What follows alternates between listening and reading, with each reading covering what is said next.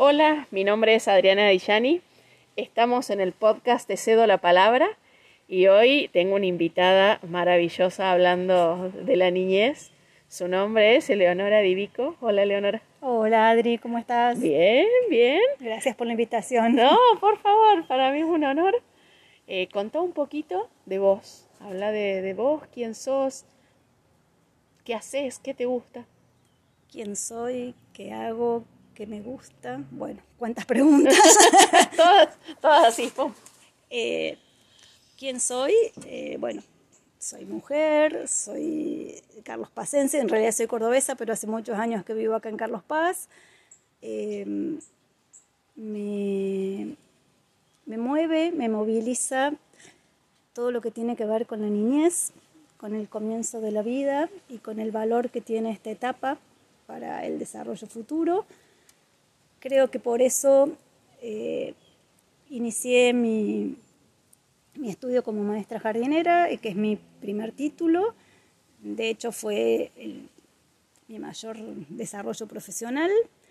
Trabajé un poquito tiempo aquí en, la escuela, en una escuela acá en Carlos Paz, pero la mayor parte de mi trabajo la desarrollo en Córdoba, en escuelas municipales.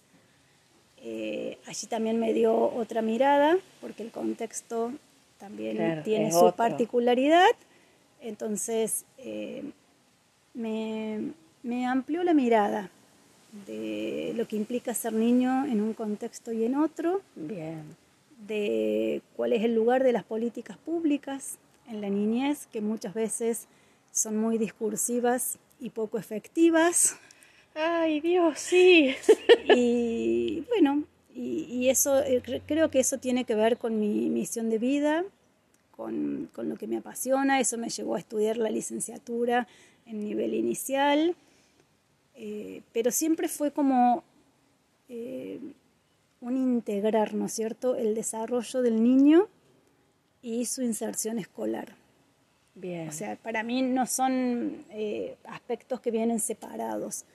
Por allí mm, la escuela eh, tiene una posición que es la de ocuparse solamente de impartir conocimientos y para mí eh, nos formamos también en la escuela como Claro. sujetos. E- es parte de las experiencias de vida que, que, nos, que nos van moldeando. Y mira, ¿qué decir de un niño que ingresa muchas veces a, a una institución educativa a los 3, 4, bueno, cuando yo Sí. inicié recién se empezaba a los 5, Claro. o bueno, 4 y medio para 5, porque la sala de 5 era la obligatoria. Exacto. Y Hoy ahora ya, ya es- tenemos la de tres, claro. Por eso, entonces, eh, hoy ya un niño es escolarizado con todo lo que eso implica y bueno, y, y- y se está formando como persona. Entonces, muchas veces eh, esta escolarización temprana tiene sus aspectos positivos y bueno, y también tiene eh, miradas y cuidados que tener porque ese niño está interactuando con otros niños, eh, se está nutriendo Claro. de, de experiencias que muchas veces son muy diferentes de las que viene compartiendo en su hogar. Claro. Entonces, eh, hay por allí exigencias que para algunos niños pueden ser muy fáciles de cumplir y que para otros niños no son tan fáciles porque el desarrollo no es lineal, porque incluso Lleva otro, llevan otros tiempos, ¿no? A ver, cada persona tiene un desarrollo propio, ¿no es cierto? Hay ritmos, hay particularidades que tienen que ver con la genética. Y si nos ponemos a pensar, en, en un mismo contexto, en una misma aula, conviven niños con hasta 11 meses de diferencia. Claro. Y en un niño de Es 4 años es el 25% de su vida. Claro, es mucho. Es muchísimo y por allí la exigencia es para todos exactamente la misma. Desde, desde lo que tiene que ver con el control de las emociones, Claro. desde lo que tiene que ver con el desarrollo de la motricidad. Claro. Entonces, El, el- eh, el manejo de los conceptos que manejan a esa edad, o sea, lo intelectual, todo, claro. todo, o sea, ese periodo de tiempo es una de las características que hacen a esta diversidad, ¿no es cierto? Y bueno, y después están todas las demás, desde eh, la personalidad que cada uno tenga, desde el vínculo que va teniendo en su propio hogar y que es el modo o la puerta de entrada para otros vínculos futuros. Entonces, los intereses, los gustos, el control de las emociones, por allí hay como creencias o posiciones en relación a lo que es un capricho o es un berrinche y los modos en que se ponen límites o que se educan, que yo creo que no siempre son funcionales, sino que muchas veces son más censuradores. Eh, claro. O sea, con el propósito de disciplinar, ¿no es cierto? Sí, sí, sí, más, de eh, eh, esto es así, punto, y no indagar a ver qué está pasando atrás de ese berrinche o ese capricho que está haciendo. Exactamente, o sea, el berrinche, el capricho, normalmente es un enojo o es la, manifesta es la manifestación de una emoción muchas veces la emoción predominante es el enojo, aunque no siempre las emociones se manifiestan una por vez, ¿no es cierto? Sí, claro. Entonces puede ser el miedo, puede ser el miedo y el enojo, puede ser sueño, puede ser algún dolor que no tengo todavía la capacidad de ponerlo en palabras. De identificarlo, claro. aunque hable, porque muchas veces pensamos que una vez que, ya es capaz de expresarlo con palabras puede decir todo y no siempre se puede decir todo. Eh, muchas veces los niños eh, escuchan, ven situaciones que no son capaces de comprender, que no pueden interpretar. No siempre hay un adulto que está decodificando esta situación y que está acompañando la comprensión. Y todo eso, o sea, es como que que el niño va siendo un reservorio de todo eso. Entonces, eso fue siempre a mí lo que más me, como que me apasionó. Claro. O sea, llegar hasta la, la, génesis de esa situación para ver cómo lo ayudas.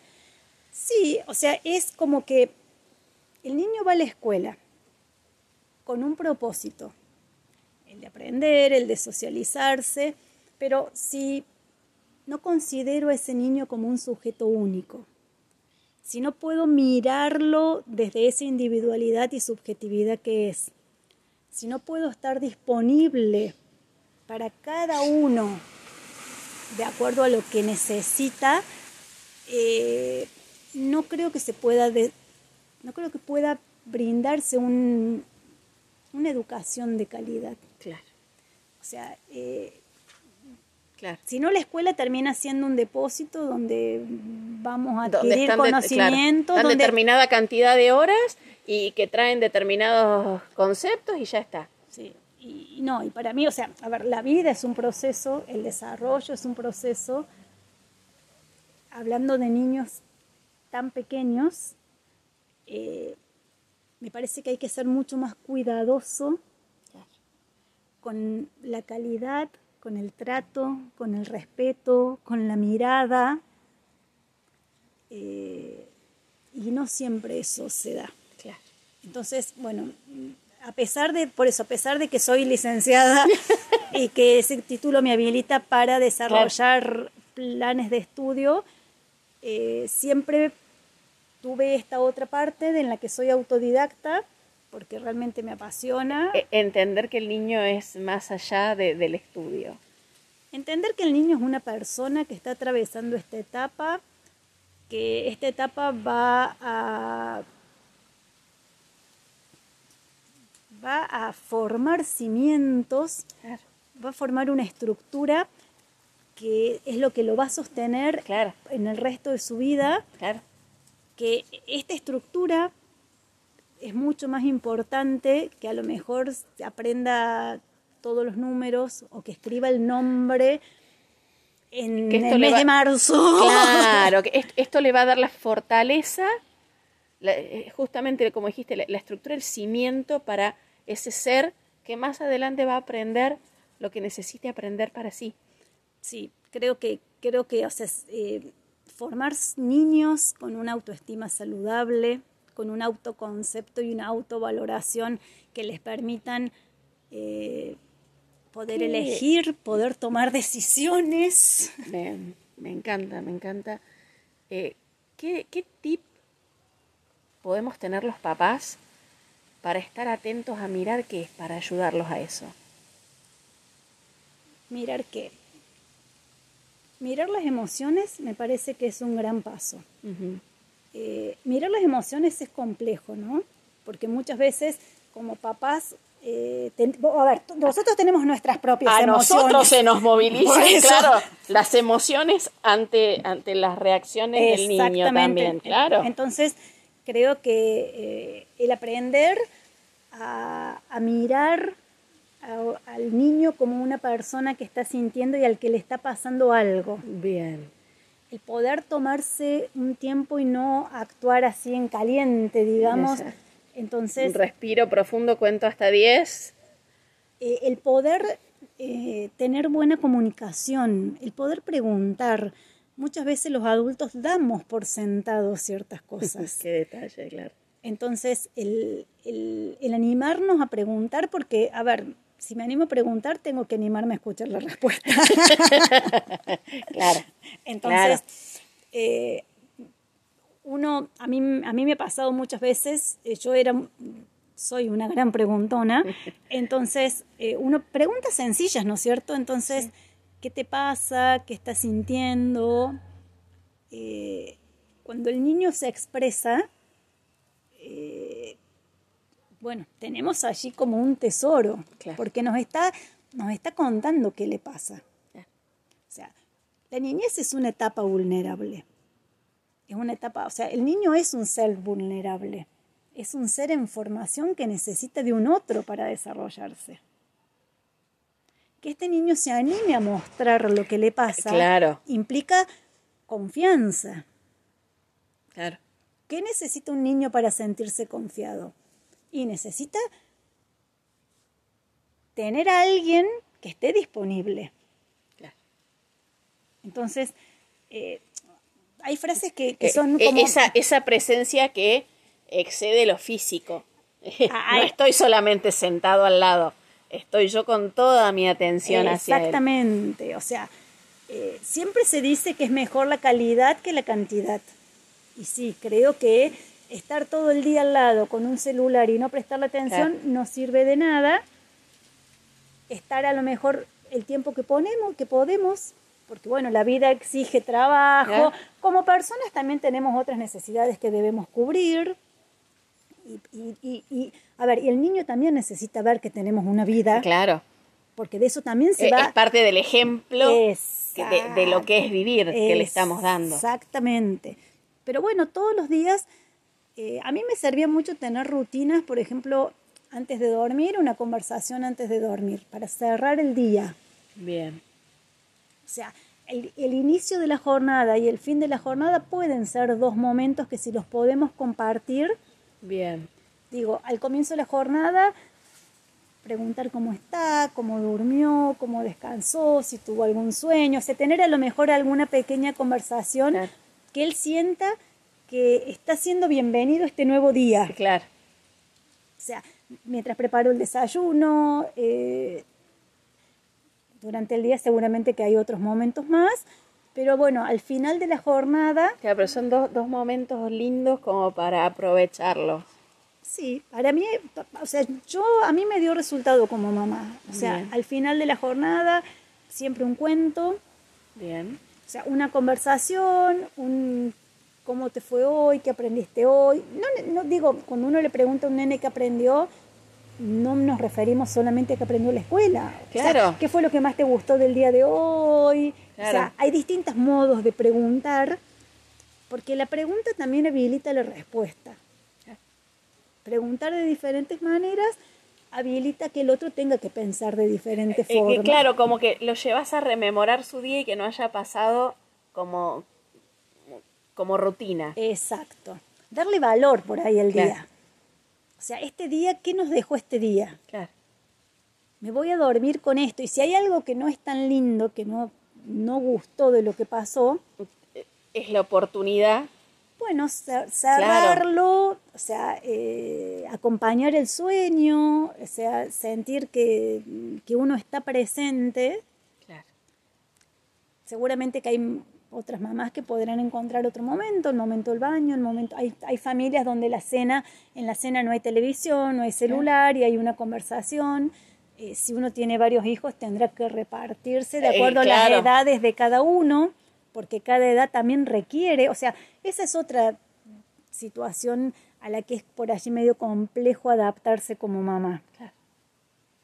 Eh, y creo que una de las cosas es entender que todas las edades necesitamos atención, los grandes también, pero digamos en los niños, porque los veamos que van creciendo y se hacen adolescentes más autónomos y demás, no quiere decir que no, necesiten de, esa mirada presente de, su mamá, de su papá, de, de, esa persona con la que se sienten confiados, ¿no? Que a veces puede ser un abuelo. Yo creo que, es importante eh, esto de poder ver eh, cuáles son los roles que tenemos frente a las niñas. Entonces, eh, vuelvo a lo mismo, ¿no? Por allí, el niño es un sujeto vulnerable que necesita de un otro. Las personas nos hacemos con un otro. Nos hacemos eh, desde el contacto físico, nos hacemos desde la mirada y nos hacemos desde la asistencia.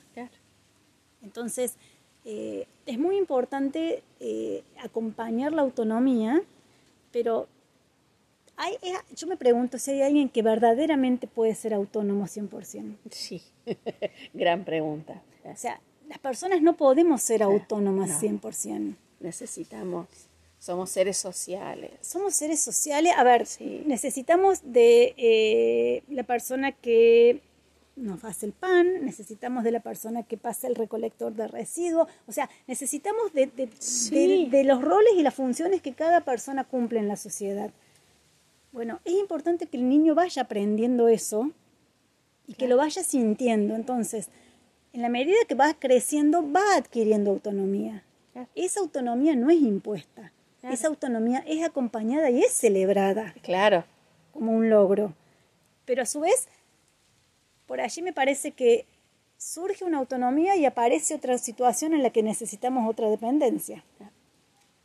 Se van, van como cambiando las necesidades y eso obliga a que uno esté pendiente Atento. De, de qué es lo que pasa hoy. Porque por allí, eh, a mí me, pasaba, por allí yo, yo les decía a las mamás en las reuniones de padres que teníamos, eh, en estos contextos donde yo he trabajado, donde las familias por ahí son muy numerosas, entonces la mamá tiene un nene de 5, un nene de 4, un nene de 3, un nene de 2. Sí, sí. Claro, entonces, mi vida, claro. Entonces la mamá, o sea, actúa del mismo, del mismo modo con todos como si todos tuvieran un año. Claro. Porque es la manera en que ella puede eh, dar respuesta claro. a, a, a, esta demanda, porque, a ver, el niño es demandante. Entonces, eh, no siempre uno puede tener una mirada tan finita para ir descubriendo qué necesita y qué no necesita en esta etapa, pero es importante que nos planteemos que el niño va necesitando cosas diferentes, va necesitando miradas diferentes, presencias diferentes, va necesitando espacios también. Claro, claro, claro porque de, de, eso, de, eso se va formando, de las libertades que va adquiriendo también, que a veces cuestan. Cuestan, cuestan, cuestan a veces que, que las tomen, cuesta para los papás delegarlas a esas libertades y decirles, bueno, ahora sí, vos sos el encargado, el responsable de hacer esto. Sí. Y a ver, y lleva todo un tiempo, ¿no es cierto? Por, por ahí, eh, a mí me, pasaba que yo veía eh, como que uno dice, bueno, a partir de hoy podés hacer esto. Como que hoy cumpliste eh, tantos años y ya sos capaz de... O sea, pero, a ver, entre ayer y hoy no hay mucha diferencia. Pero parece que hoy... lo único que hice fue cenar, dormir y acá estoy. ya tenés cinco años, ya tenés siete años, te tenés que atar los cordones. Claro. A ver, nunca nadie le enseñó, nunca nadie esperó el tiempo Claro. para eh, Acompañarlo en ese proceso hasta que sus manitos entendieron que era lo que había que hacer. Claro. Y entonces, por allí, eh, vuelvo a esto, ¿no? La, la niñez necesita eh, un respeto, necesita un acompañamiento, necesita una mirada, porque los niños de hoy van a ser los ciudadanos del futuro. Exacto. Eh, y, y por allí uno escucha muchas veces a la gente quejarse de la sociedad que tenemos. y bueno, creo que mirar a la niñez Claro. y, y dotar a los niños de, de buenas herramientas va a hacer que la sociedad mejore. Claro. O sea, todos podemos hacer algo en, en- Po- en la- podemos colaborar eh, en, est- en construir una mejor sociedad desde la base. Sí. Todo, y todo, a ver, y todos los que formamos parte de la sociedad, aunque ya no, no- ya no estemos en la base, también podemos cambiar y podemos Claro. mejorar. Pero cuánto más fácil es si valoro esta etapa Claro. como la portadora Claro. de- o sea, digo, a ver, si yo siembro a la niñez de un montón de herramientas, seguramente voy a tener menos dificultades Claro. De aquí a 10, 15, 20 años. Exacto. Entonces, para mí, eh, eh, eso es lo que verdaderamente me apasiona. Qué lindo, lindo. Me encanta, me encanta escucharte. por, por eso te invité. Y a mí que no me gusta hablar. Bueno, pero eh, de lo que uno le apasiona, viste que uno siempre encuentra la forma de hablar y, y justamente los niños eh, tienen esa, esa maravilla de que nos movilizan, sacan de nosotros tanto en la medida que también nos permitamos nosotros abrirnos y, y aprender junto con ellos, estar junto con ellos. Eh, saber que eh, no es que uno tenga todas las respuestas y todas las herramientas, pero si los acompañamos es muy bueno para ellos y también para nosotros. Yo creo que eh, es más lo que yo aprendí que lo que enseñan. porque, Sí. bueno, porque creo que cuando uno también se permite observar, eh, se va modelando a uno mismo. Es como que, eh, al menos en la etapa en la que yo me formé, eh, a uno se lo formaba con la idea de que todo el saber lo poseía el docente, de que todo el saber lo posee el adulto, de que uno debe mantener esta imagen de Claro. saber, porque eso es lo que da autoridad. Y, y creo que no es así. Creo que, eh, que obviamente hay conocimientos que el docente debe saber, Sí. eh, eso me parece que es indudable, Y- pero... Y, la sola experiencia por tener más años te da, te habilita un Sí. poco más, pero, pero, pero no, no es condición de superioridad.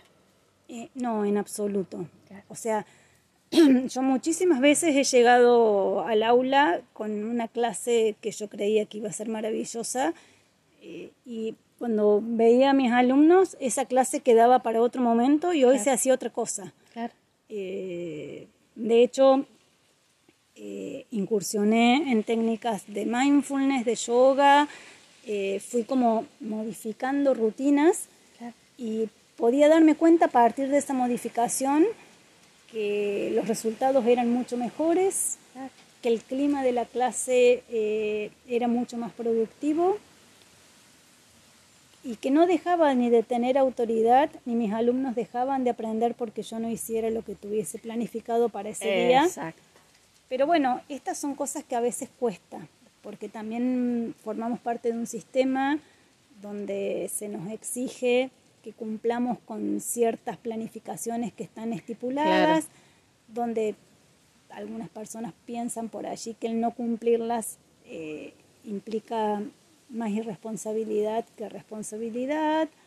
Y, y me parece que, que, hay, que hay un poco de cada cosa Claro. en la medida que uno eh, va adquiriendo formación, capacitación, experiencia, eh, va pudiendo tomar mejores decisiones también. permitirse nuevas miradas, ¿no?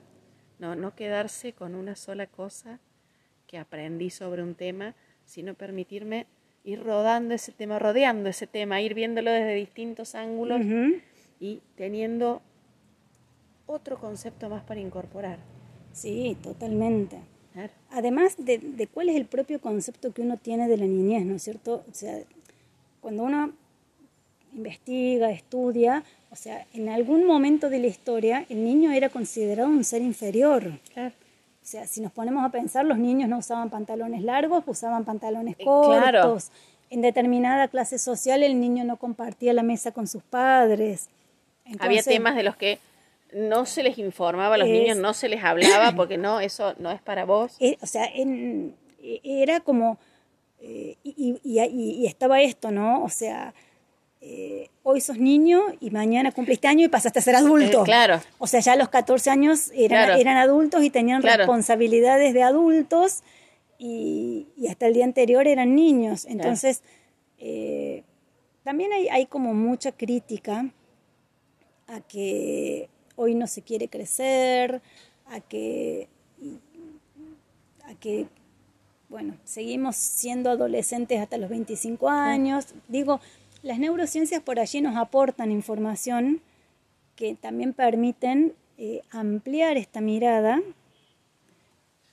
y, con esta amplitud de mirada eh, tener una mejor disposición, porque también pasa por eso. Eh, el, disponernos, las personas que, que, elegimos interactuar con niños, el disponernos a interactuar desde lo que somos hoy y lo que vamos a proyectar a futuro. Y no tanto esta cuestión de estar todo el tiempo juzgando y comparando cómo era antes, cómo es ahora, que antes a tu edad se hacía tal cosa, que hoy ya no se hace. Entonces, eh, la tecnología también habilita. Hoy los niños eh, nacen con, con, conocimientos, con habilidades que, nosotros no teníamos, porque bueno, no es el tiempo que nos tocó vivir. Y, por allí hay como temores también, ¿no es cierto? Todo esto eh, genera como una incertidumbre, porque no sabemos qué, va, eh, más, va, qué más va a aparecer dentro de unos años, qué nuevas herramientas van a tener estos niños cuando sean adolescentes o cuando sean adultos. Eh, entonces, esto de de educar en la incertidumbre también es algo que moviliza mucho. Claro. Me parece que años atrás, y por ahí uno dice años atrás y no es tantos años atrás, ¿no, es cierto? No, es que yo creo que mirando lo, que fue nuestra niñez y adolescencia y todos los cambios que hubo, y que estos chicos ahora entre su niñez y su adolescencia tienen tres veces más cambios de los que vivimos nosotros. tal cual. Y ahí te das cuenta que es una de las competencias que les tenemos que desarrollar, el poder estar bien fuertes para eh, que no los lleven por delante todos estos cambios. Por eso insisto en, la importancia de, mirar las emociones desde niños. De no reprimir, porque por allí las generaciones pasadas, la nuestra, las anteriores ni que hablar, eh, no había posibilidad de, expresar las emociones. O sea, no llores porque si lloras eso es esto. Eh, claro. O sea, entonces eh, el, habilitar a la emoción, el estar disponible para ponerle palabras a esa emoción, el, el educar desde la gestión de la emoción, me parece que es una gran habilidad que que a futuro les tiene que permitir eh, estar más preparados para lo que se viene, este, para esta incertidumbre, para estos cambios, eh, que, que, no los vamos a detener y que no, y que no habría por qué detenerlos. Exacto, tal cual, claro. Claro, o sea, el mundo va en constante evolución. Exactamente. Y es, lo, es lo que se viene y es lo que digamos, siempre va a haber una evolución. Entonces, dar esas herramientas para poder transitarla. Dar herramientas, dar... Eh, y entender que la emoción bien, bien comunicada también es una herramienta. Las emociones, a ver, las emociones son... Eh, son para algo. O sea, las, las emociones aparecen por algo y para algo. Claro. Eh, negarlas Claro. simplemente hace que terminemos enfermándonos, Claro. porque la, la emoción no expresada se aloja en alguna parte del cuerpo y se manifiesta como enfermedad. Eso ya lo sabemos, Sí. incluso los médicos eh, más ortodoxos también lo están Eh, eh, reconociendo. exacto. Entonces, Claro. en ese punto creo que no hay demasiadas dudas.